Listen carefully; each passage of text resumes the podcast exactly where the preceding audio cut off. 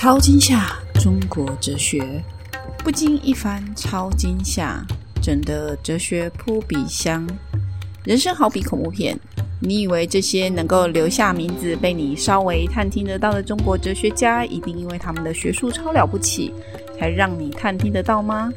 那你就小看这些能够留到最后让你探听得到的哲学家，他们的人生故事。这些故事都是不经一番寒彻骨。整的梅花扑鼻香，你现在能够闻到花香，是因为他们的人生足够寒彻骨，而这样的寒彻骨都是超惊吓的。你不相信，就让我这看恐怖片成瘾的小英来说给你听。在讲故事之前，我先来自我介绍一下，我是儒学专业，超级爱看恐怖片的小英。基本上，我对恐怖片期待是五分钟内要见血。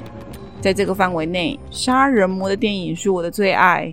近年来的丧尸电影其实还蛮符合我的胃口的，但如果是走心灵层次，像很多韩国鬼片一样描述人性扭曲的恐怖片，其实我就有点排斥。我不喜欢这种走心理扭曲状态的鬼片，是因为这种人性上面的唧唧歪歪，我在现实之中就常常遇到。很多年前，我去给别人排命盘看紫微的时候，他说我自带小人。说实在的，我真的很想跟算命师说，这项技能我可以不要吗？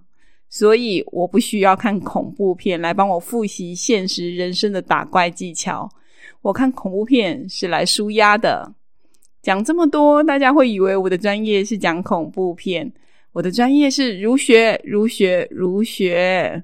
如果你听过哲学新媒体儒家类的 podcast，就应该听过我跟阿宝合作的《如花如花几月开》儒学流言终结者。如果你看过《给哲学家的分手信》这本书，就应该知道我写了一篇台湾哲学的文章。所以这一系列，我要把我的嗜好跟专业结合，讲你们没听过中国哲学家与他相关的恐怖片。讲出你所不知道的超惊吓人生。我的伙伴没有一个人敢跟我搭档，不是因为他们不能讲中国哲学，而是他们不敢也不喜欢恐怖片。所以就让我小英带领大家，以很多部的恐怖片来诠释十位中国哲学家，让你对中国哲学有超展开的理解。第二集。就让我们来谈谈儒家中鼎鼎大名的孟子的妈妈，还有一个香港合集的恐怖片《鬼网》，其中的第一个故事《鬼邻居》就跟我们今天要讨论的主题非常有关系。很想知道怎么连接吗？那就赶快订阅来听。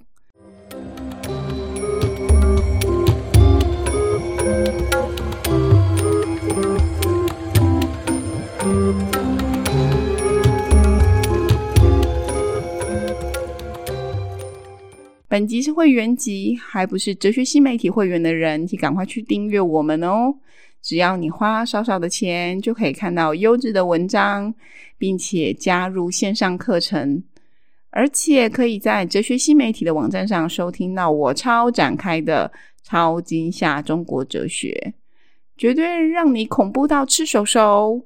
别犹豫，快点订阅下去。下一集我们讲梦里成真的故事。讲做梦，庄子留下的《庄周梦蝶》富有哲学经典的故事。但庄周梦蝶如果真的成真呢？是不是也挺恐怖的？你会觉得从此不用再当做人，当只蝴蝶很逍遥吗？还是说这搞不好会变成超恶心科幻恐怖片变隐人的剧情呢？我是看恐怖片成瘾的小一，我们下一集就来聊聊庄子《庄周梦蝶》是否会吓到你哦。我们下周见，拜拜。超惊吓中国哲学。